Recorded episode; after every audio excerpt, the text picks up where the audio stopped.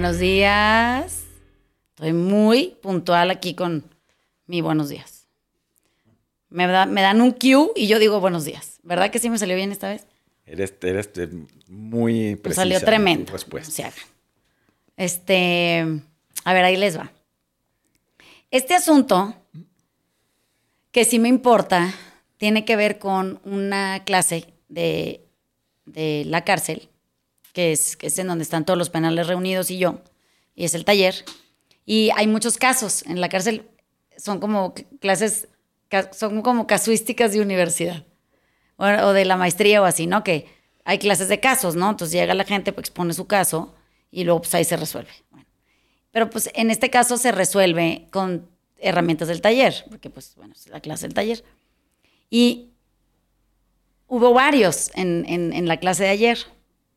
Y hay uno que, que me parece fundamental porque son cosas que son de la vida diaria nuestras, que le pasan a todo mundo y que como que no se atienden, como que todo el mundo dice, ay, pues mándale a la chingada y ya que te valga madre, ¿no? Entonces había una chava que, que me decía, bueno, Vanessa, a ver, es que te voy a decir qué me está pasando porque no sé cómo manejarlo. Entonces me dice, bueno, pues eh, yo eh, estábamos hablando del desprecio, esta era la clase, y, de cómo se siente el desprecio y que eso genera rechazo y exclusión y que de ese lugar normalmente ya no regresas. El desprecio es, es una cosa que es muy cercana al asco y entonces todo esto, que ustedes ya en el podcast han oído muchas veces. Y estábamos en esa clase, eh, la tarea, porque la clase la dimos la semana pasada y esta estábamos revisando la tarea que habían hecho. Y entonces eh, me dice una, bueno, mira, yo entiendo el desprecio y todo, pero ¿qué pasa cuando tú eres el destinatario del desprecio? ¿no? Cuando de pronto alguien viene y te dice, "Pues, eres una pendeja, y, y esa, ese eres una pendeja a mí me, me devuelve a mi infancia en donde yo pues, crecí con un papá que, que constantemente y de manera repetitiva me decía que era una pendeja. Y entonces, este, y pues me, me- me pongo mal y, y, pues me le aviento a la yugular y se arma un desmadre y pues yo no voy a aguantar que me traten así y todo eso, ¿no? Entonces me dice, pero entonces, ¿cómo lo arreglo? Y se me vino a la cabeza, digo, 80 clases, la reestimulación, el, el diagrama este que tenemos del tobogán, todo esto, pero hay que resolverlo de inmediato, ¿no? Se, se tiene que atender para que se lleve cuatro o cinco herramientas y se pueda ir a hacer su, su trabajo. Y le decía, mira, eh, unas semanas previas habíamos visto la inequidad estructural que, que- que nos la explicó Poncho ese día en, una de las clases, que era, este, pone un ejemplo de un partido de fútbol y, te dice que la inequidad estructural se explica bien fácil cuando tú te das cuenta que uno es que la vida la trae y, se impone de mil maneras, o sea, no es una cosa que se escoja, te toca de pronto estar de, un lado o del otro de la balanza, y que en un partido de fútbol se ve más o menos de la siguiente manera, ¿no? Entonces, inequidad estructural se explica como equipo A es un equipo que tiene que jugar hincado, que no tiene uniforme, que este, su portería es de 15 centímetros por 26 centímetros, que nunca entrenan, eh, no pueden tomar agua, no se pueden hablar entre ellos durante el partido y em, eh, tienen que entrar a la cancha eh, de tarde.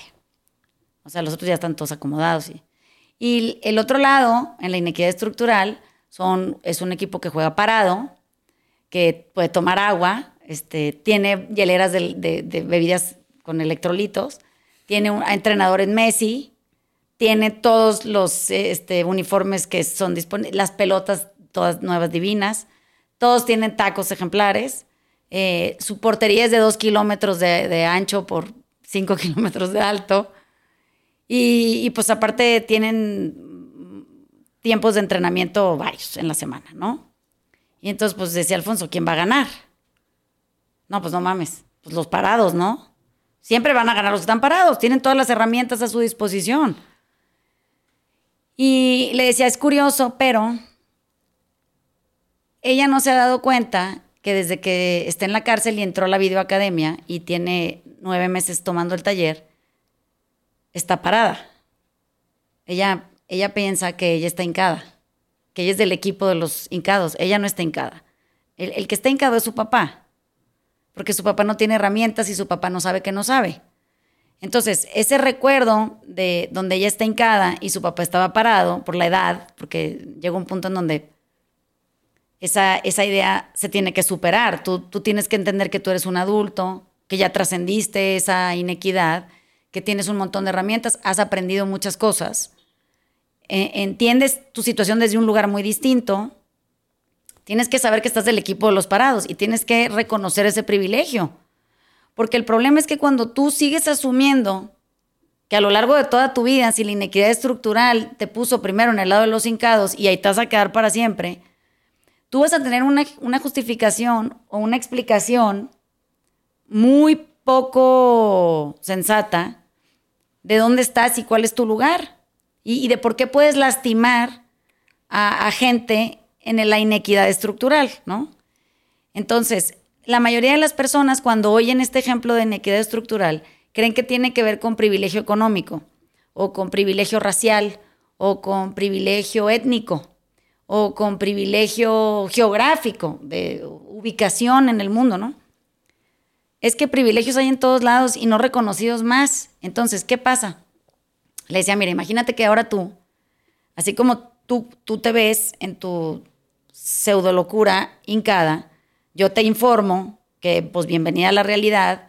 En el momento en el que tú entraste a la videoacademia y empezaste a tomar el taller, tú pasaste de un lado de la cancha hincada a un lado de la cancha parada, te toca jugar allá, ya tienes entrenador, tienes uniforme, tienes tacos nuevos, tienes entrenamiento todos los días, tienes un equipo que entrena contigo, tienes agua con electrolitos, o sea, tu pinche portería es una cosa kilométrica, pues tú ya te la pelaste, a ti ya no te va a tocar jugar del otro lado ni aunque quieras regresarte, a menos de que sea que te vayas a pasar para allá para compartir tus uniformes, dar horas de entrenamiento gratuitas, decirle a la gente que por favor se pare, que no tiene ningún sentido estar hincado, ir a ampliar y hacer una moción con carta petitoria y firmas de que por esa pinche portería de 5 centímetros no jala, que pues sí, o sea, pero el problema es que tú sigues pensando que estás del lado de, los, de, los de las desventajas y eso es falso, falso y es completamente injusto para ti,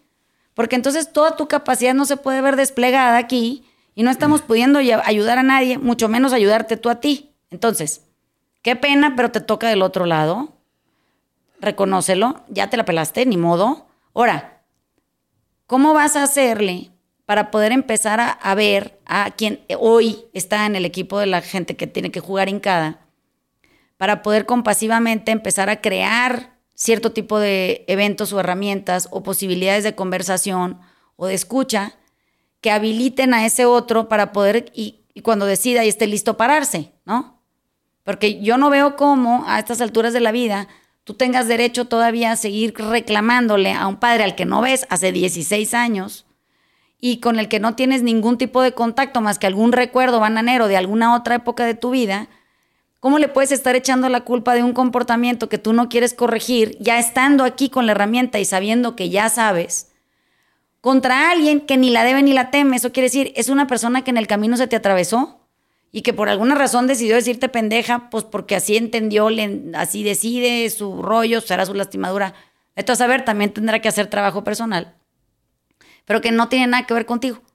Entonces, ¿cómo se ve esto? Y, y lo pienso, ella es un ejemplo verbal de este tipo de actitud o de comportamiento en nosotros, pero estamos todo el tiempo sumergidos en este tipo de conductas. O sea, no, nadie estamos exentos de esta variable de comportamiento, ¿no? Y me llama mucho la atención porque, claro, de ahí salieron, tenemos un montón ya de, reclusorios que están dentro de la bioacademia y había un montón de gente en las clases y entonces pues salieron otras varias, cuantas, centenas a decir, este, no, pues nosotros también, ¿no? Nos está pasando a todas. ¿Qué es lo que lo puede detener? Porque, bueno, primero es que sepas que existe y nombres la situación, o sea, tiene nombre, apellido, origen, este, es una situación estudiable, se puede autoobservar, tienes que saber que tienes la herramienta para poder parar, ¿no? Pero tienes que hacer uso de esa herramienta de manera inmediata. Eso quiere decir, en cuanto sientes el pinche golpe en el pecho, que te hace a ti pensar que tú eres el destinatario de esa lastimadura, que generó el otro en ti, tú ahí ya deberías de tener la primera herramienta en la mano y decir, nada se hace en contra mía porque yo ni soy tan importante, ¿no? Ah, pues muy bien. La herramienta dos, esta persona es buena persona, pero está actuando de una manera equivocada porque está lastimada y, y debe de haberle algo que le debe haber movido ahorita el tapete para que esté actuando de esta manera, ¿no? Eso no quiere decir que justifiquemos qué está haciendo, pero podemos explicar su comportamiento. Entonces, tienes como una manera de aterrizar todavía más en la realidad y decir, a ver, no puedo yo irme a erosionar a esta persona porque entonces esa lastimadura se hace cada vez más profunda y ese comportamiento eventualmente se va a disparar como un, comportamiento mucho más erosivo de como empezó. Pero todo este idioma y este lenguaje que casi toda la gente que viene al taller maneja, incluidas todas las alumnas que están dentro de los reclusorios del país, es material que se puede usar para parar, o sea, no es una cosa sencilla de hacer. La otra circunstancia es que vas a pensar que fue demasiado grave la falta y por eso no paraste. O sea, vas a encontrar cómo validar tu punto desde tu propia idea de tu lastimadura y vas a querer explicar por qué tú en ese momento no te mereces el derecho de parar. No te lo mereces. Tú vas a renunciar a tu derecho de parar y te vas a obligar a sufrir. Entonces, entre más eh, explicábamos el tema y, ahondábamos en otras cosas en torno a eso, más podías ver que todo el mundo se aquieta y dice, güey, me está pasando eso a mí. Yo soy todo el dibujo ese, ¿no? Somos todos todo el tiempo ese dibujo. Entonces, tenemos muchas maneras de poder crearnos espacios de salud emocional, pero somos muy cobardes para tomar la alternativa de en lugar de aventarnos a los cuernos del toro, darnos la vuelta y salirnos por la pinche este, barrera a la quinta fila, donde no estés corriendo peligro, ¿no? Y no estés haciendo correr peligro al otro. Siempre que me llevaban a los toros cuando era chiquita, cuando era en Mazatlán hay una plaza de toros y había toros, que, corridas y todo. Y entonces, pues no sé, yo no entiendo muy bien qué clase de sanguinarismo eh, eh, era en el que crecimos, pero ir a los toros era normal. A mí me parecía una atrocidad, o sea, yo sufría en los toros profundamente porque me, me, me, me inquieta mucho la violencia en general, de todas las maneras, ¿no?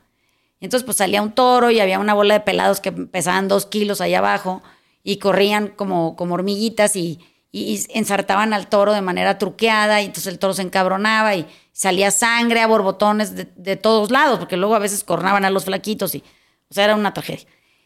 Y, yo siempre pensaba que algo estaba mal en, en, la composición del espectáculo, porque me parecía muy injusto que estuvieran usando la furia del toro para volver heroico el acto del torero.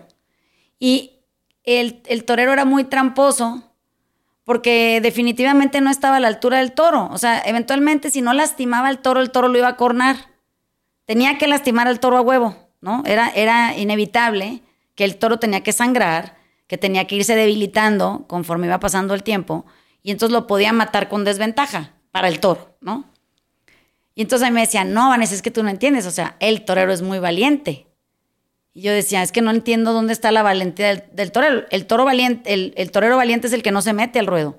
Ese es el valiente, es el que no quiere ser visto y reconocido y, que no quiere pasearse con esa sensación de dignidad en un ruedo donde van a meter un pinche animal de media tonelada que está asustado, que, que, no entiende qué chingados está pasando y que le gusta subir y bajar en un cerro dato a buscar comida y agua de arriba para abajo y arriba para abajo para ponerlo fuerte.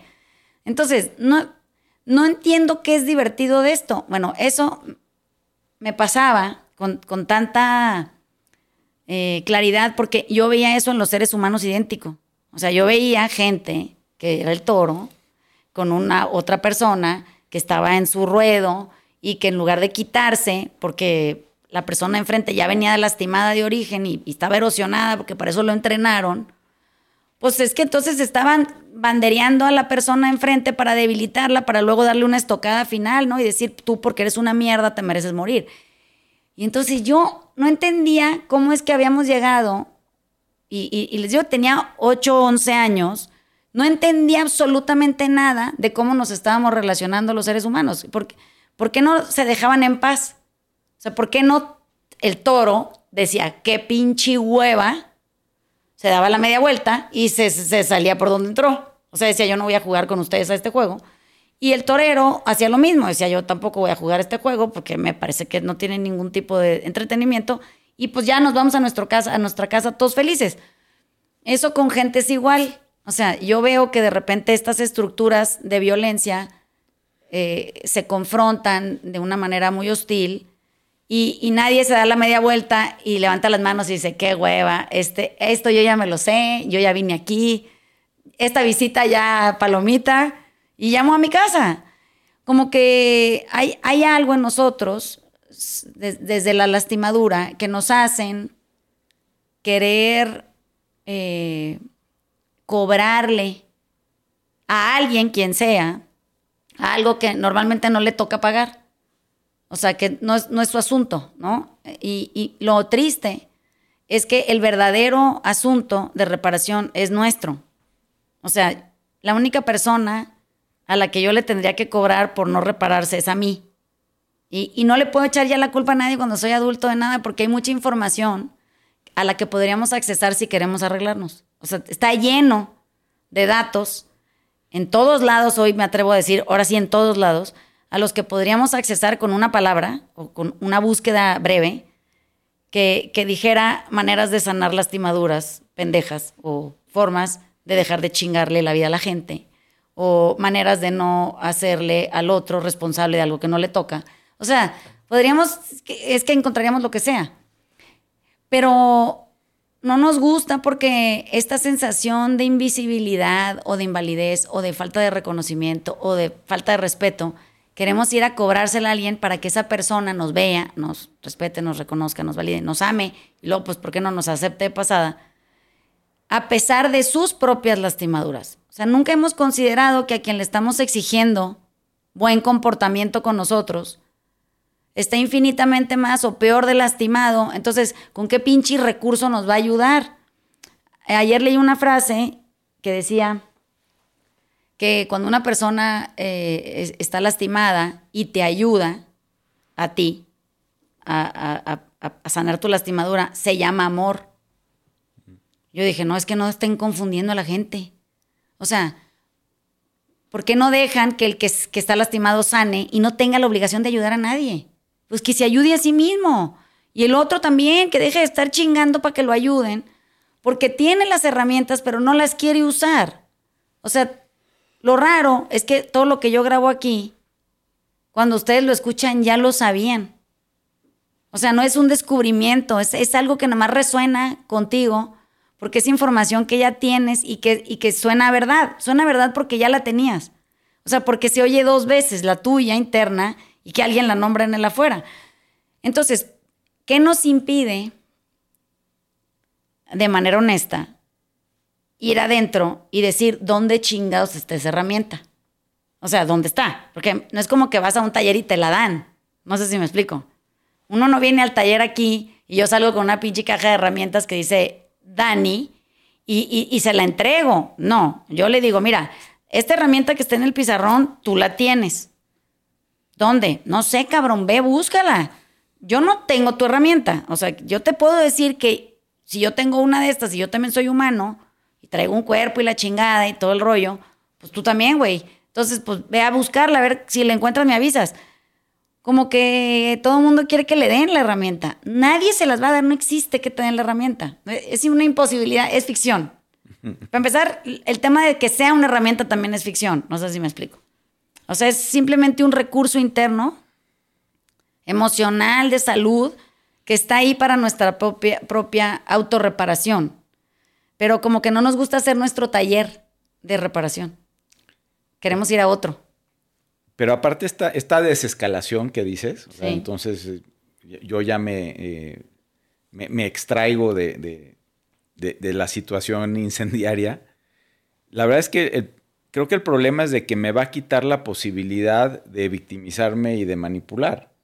Y entonces, si me quedo sin eso, pues ya como armo un pedo. Sí. Y yo creo que lo que más miedo nos da es, es justamente quedarnos sin esa posibilidad. Porque entonces, ¿quién soy yo? Pues eres el mismo güey armapedos de antes, pues. Nomás que ahora ya no te gusta hacerlo público y, puedes empezar a, sanar tus propias riñas interiores. Pero para adentro. Claro. Pues es que si para afuera, ¿cómo le vas a hacer? No, pues para afuera es puro, puro, es un desastre. Es un desastre. Porque entonces yo, yo me ando cobrando cosas con Dani y Dani este, pues se las va y se las cobra contigo y entonces tenemos una, una cadena de abuso interminable. Pues es que vea cómo se ve. Creo que, que ¿se acuerdan que luego indultan al toro, no? ¿Verdad? O sea, si el toro no se muere o fue un muy buen toro, así tipo la corrida, y, ejemplar, que no sé ni cómo calificamos que fue un buen toro. O sea, hay también parámetros de comportamiento para los toros. Este, lo indultan, le perdonan la vida y, lo dejan irse a pastar como Florencio. Se llamaba mm, Florencio, ¿no? Florencio. Feliz a su, a su casa. Y entonces, ¿eso cómo se traduce cuando uno indulta gente o qué? O sea, si tú eres un digno contendiente mío, este, diste buena pelea y, pues ni, me morí ni te moriste, te, te mando a tu casa indultado, o sea... Te, ves como al final de la película Rocky. Pues verdad. ¿Verdad que sí? O sea, es que es sorprendente. O sea, fíjate cómo tenemos toda una cultura de, indultos después de la violencia, ¿no? No de, no de indultos porque estemos conscientes de que pelear no tiene sentido. O sea, de que es una idiotez estar creyendo que si nos agarramos de las greñas algo vamos a arreglar. Pero fíjate cómo en, en los matrimonios, aterriza en ese ejemplo, es idéntico, en las relaciones paternofiliales, en las cosas de la chamba, en sociedades, o sea, primero se hace la puta guerra cabrón, así de madre sangre por todos lados, piezas, pies, cabezas, manos, dedos, todo, para luego llegar a un indulto. O sea, si tuviste un buen contendiente, o sea, nadie se dio por vencido en, tiempo y forma y hay un ganador y, y, pues como hay dos ganadores, alguien va a indultar a alguien. Alguien va a decir, ¿sabes qué? Tú y yo ya no vamos a pelear. O sea, hay como una magnificencia ahí, ¿no? Una grandiosidad. Y yo te perdono la vida, porque has sido un digno contendiente mío. Y entonces, como yo no te quiero ya lastimar, y, pues tú ya te ves medio madreado y así, pues te la doy por buena y, y, amigos para siempre. Pero ¿cómo es posible que hayamos llegado a eso? O sea, ¿en qué, en qué condicionamiento habremos crecido que, que, que, tenemos que pasar por una, por una desgracia física, emocional, mental, de salud, todo, para poder llegar a, conseguirnos un perdón. O sea, esto de, tocar fondo, para que me entiendan, es eso. O sea, es esta como ida en picada a, darte la madre de hocico en tu vida para que te perdones y, y, puedas resurgir indultado por ti. Pero ¿por qué tendrías que llegar a eso? O sea, no puedes parar antes. Así como le decía la chava en la cárcel, mija, Paremos antes, mi reina, vamos a frenar tú y yo, porque hacemos lo mismo las dos. Vamos a hacernos conscientes de que esto no tiene nada que ver con nosotros y que nos estamos organizando una manera de sufrir y que nadie se merece vivir de ninguna manera horrible antes de morirse y podemos parar. ¿Qué tiene de indigno parar? Porque esa es la pregunta. O sea, ¿qué, qué es tan indignante de parar a tiempo antes? ¿Por qué se siente tan tan desbancada el alma cuando de repente decides que ya no te interesa pelear. Que tipo, no, no quiero. A, mí siempre me gustó, siempre veíamos boxeo de chiquito con mi papá y, la trayectoria de todos los boxeadores que habían. Yo dije, puta, bueno, algún día alguno se van a poner de acuerdo estos dos cabrones y no se van a levantar ninguno a pelear, ¿no? ¿Y qué pasaría? ¿No? ¿Se repartiría el dinero para cada quien? No, no, sabemos qué pasaría ahí. Igual van a cobrar el dinero que van a subir a pelearse y todo eso. Después otro de los boxeadores muy importantes para mí, bueno, como lo veía y, lo iba llevando como lo iba viendo, en la trayectoria que iba teniendo, que era Mike Weather, cómo esquivaba golpes. O sea, no pegaba mucho, pero sí ganaba siempre por, por, ir esquivando los golpes que del contrincante, ¿no? poquito te tocaba la cara, con se sumaba punto y bueno, terminaba la pelea y se veían dentro de todo, se veían bastante saludables los dos y no terminaban sí. tan destruidos.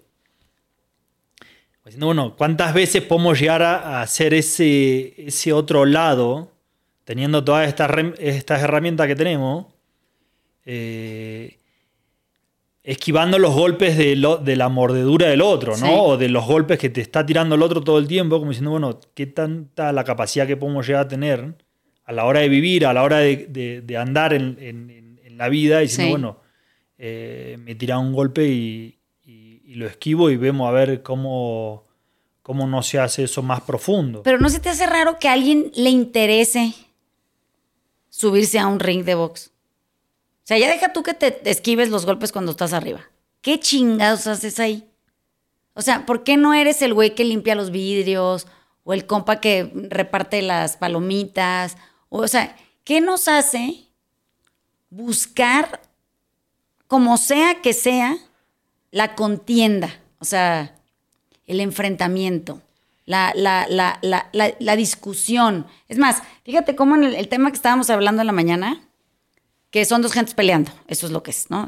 el resumen del, ejemplo de la mañana es que hay dos personas que podrían haberlo hecho mejor, pero se están agarrando a las greñas, ¿no? Por una causa que ellos creen que es noble, ¿no? Como que siempre ponen en medio una causa noble, tipo, es por el bien. Y imagínense los matrimonios que dicen, es por el bien de los niños, ¿no? Usan a los niños de carnada para darse en la madre. O sea, se cosen a chingadazos por el bien de los niños. Nunca he visto yo que los niños salgan beneficiados de gente que se agarra chingadas. Nunca me ha pasado. No he visto ningún beneficio. Y me llama la atención porque pienso, ¿cómo es posible que eso, que se, ve tan absurdo grabado, o sea, lo estoy diciendo y todo el mundo va a pensar, pues sí, digo, sí, tienes razón, ¿cómo es posible que alguien vaya a pensar que si se agarran a chingadazos dos gentes, es por el bien de los niños? O sea, no entiendo cómo te van a, van a encontrar la manera de decir, no, es que esta persona o esta persona era despreciable y había que ponerla en su lugar.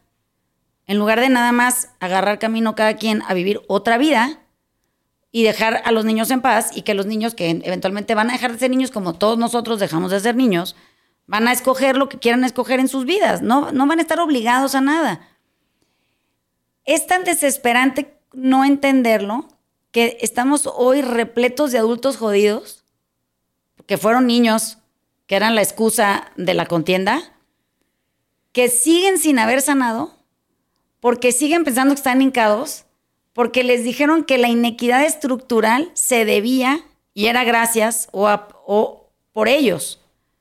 Entonces, ¿cuántas veces vamos a usar a alguien? No tiene que ser los niños, pero los niños es el caso más grave, pero no tienen que ser los niños, a alguien para justificar violencia. Y, estoy hablando en general, ¿eh? O sea, siempre hay en las, escuelas, dentro del salón de clases, en el camión, eh, dentro de las casas, entre familias, eh, a la hora, en las herencias. En, o sea, hay una cantidad indescriptible de actos violentos que podrían nada más no suceder del todo si las dos personas entendieran que es absurdo creer que algo se puede resolver derramando sangre. O sea, es que las, este, peleas de, no son peleas de toros, las corridas de toros son un ejemplo básico de, de cómo sí se ve, hay fortaleza física y en el otro hay capacidad este, y agilidad en el movimiento, porque aparte es un humano, y, ahí los meten a, entretener gente. Entonces, me, atrevo a pensar, en, la mayoría de las veces, que lo que pasa es que hemos logrado catalogar a la violencia como entretenimiento. O sea, estamos tan torcidos de la cabeza que como nada nos divierte y estamos todo el tiempo buscando pornografía emocional a como de lugar, hemos encontrado la manera de crear cada vez más cosas violentas para entretenernos, para, para no aburrirnos, para sorprendernos, para sentirnos sacudidos, para que, para que algo de todo esto nos acabe llamando la atención y queramos seguir vivos. Entonces, si regresamos al ejemplo inicial, y esto es, así como están oyendo esto, se parece a la clase del otro día, explicarle a, la persona que estaba preguntando qué hacía con la historia de la que le dijeron que era una pendeja y se fue a su infancia y todo. La, la pregunta es esa, o sea, ¿por qué estás dispuesta a crear pornografía emocional para después ir a buscar quietud? O sea, no puedes llegar a la quietud sin la pornografía emocional, ¿o qué? Como que qué es lo que estás tratando de hacer, llevarte al extremo, tipo al fondo, para luego heroicamente recuperar la forma, ¿no? No es necesario. O sea, la pornografía emocional no resuelve nada, no, no se siente uno más vivo, porque hoy podamos diseñar modelos más torcidos de entretenimiento o más torcidos de erotismo o más torcidos de placer porque no llevan a ningún lugar nuevo. O sea, te van a llevar al mismo pinche lugar miserable del que te vas a querer recuperar. Entonces, ¿te acuerdas de aquella película de un verano este, que se llamaba Shame? Que Shame es la traducción de culpa y vergüenza en español. Es culpa más vergüenza, ¿no? Es una película que es muy alarmante porque describe procesos de pornografía emocional. O sea, cómo nosotros acabamos en ese lugar y cómo ese lugar tiene un, final muy infeliz, o sea, muy, muy vacío, muy, muy incapacitante, muy solitario, muy... Y es tan gráfico el, proceso que quien ve la película se, siente confrontado por una situación que, que, es muy familiar. O sea, no, no en la manera en la que la película la traza tal vez, porque eso siempre es como muy excesivo, pero me atrevo a decir que hoy ya no. Pero cada uno de nosotros hemos logrado diseñar procesos de pornografía emocional que si no notificamos como, como la búsqueda de la sacudida, como para poder, para poder sentir vida, nunca vamos a parar. O sea, siempre vamos a estar buscando otra manera pinche de, de validar que estamos aquí, ¿no? Entonces hay pornografía emocional en todo, hay en el ejercicio, hay pornografía emocional en las relaciones personales, en el sexo, en, en, las, en las experiencias estas extremas, hay pornografía emocional en una conversación, pornografía emocional, o sea, siempre hay esa búsqueda del extra, de lo, de lo siguiente osado en, el evento y, y más osado cada vez, porque ya no nos es suficiente con el primer tequila o el único tequila. Queremos 16. Queremos este, el siguiente invento, el chocongo, la, la, triple tacha. El, llevamos en fentanil, no mamen, eso sí ya, o sea, sí entienden que ya la, pornografía emocional de repente deriva en muerte, ¿no? Porque nada es suficiente.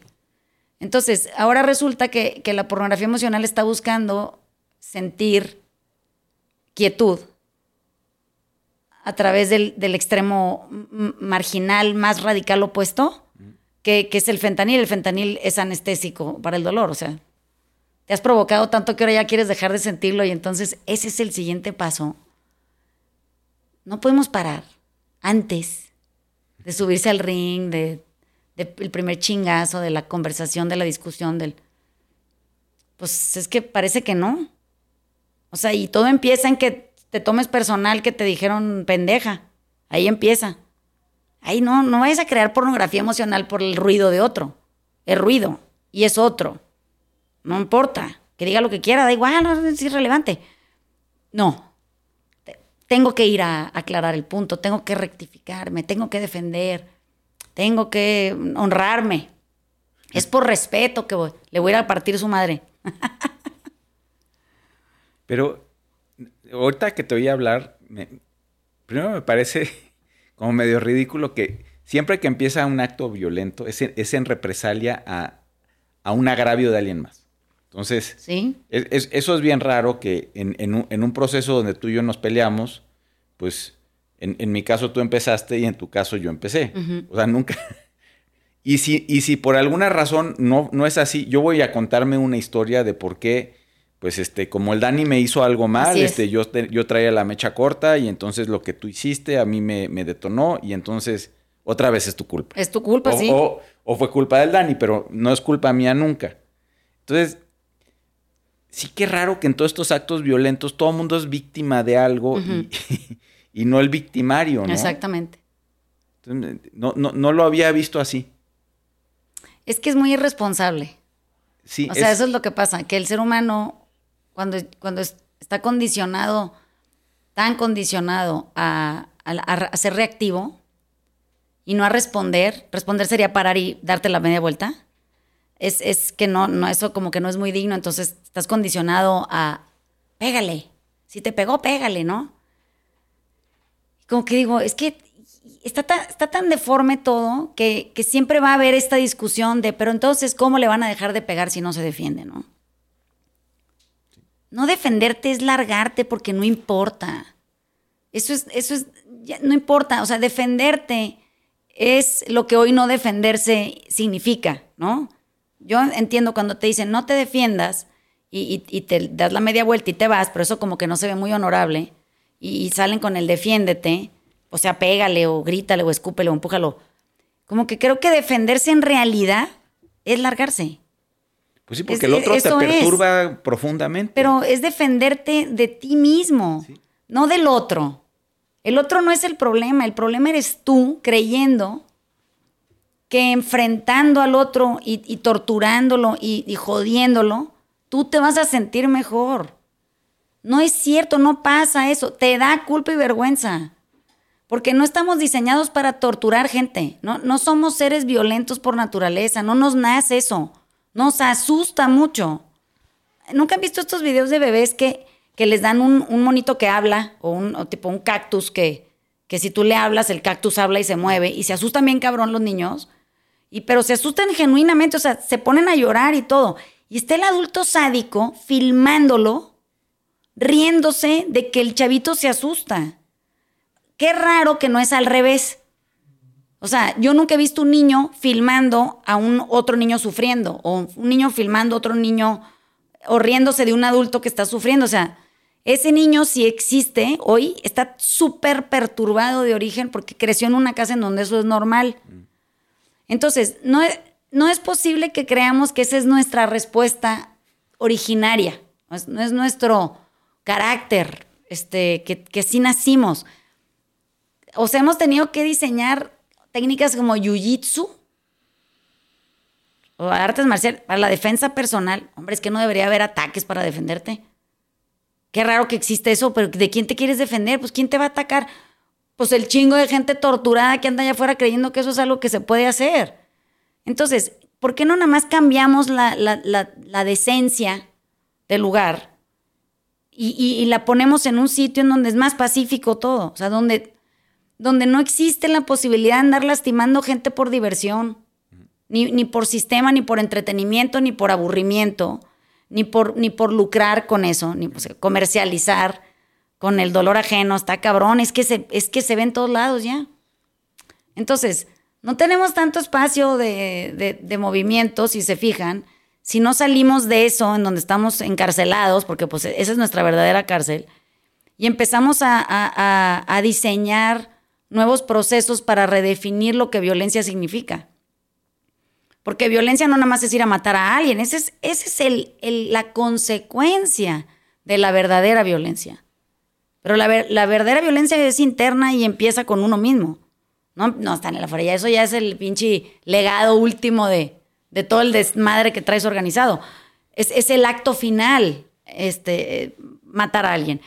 Todo lo que se pudo trazar eh, eh, por ejemplo, el violentómetro, que búsquenlo en internet, es súper fácil de, de, en todos lados, se llama el violentómetro, es un termómetro que mide niveles de violencia de 0 a 100, que, te dice esto es violencia y, le pone nombre a las, a las actitudes o comportamientos.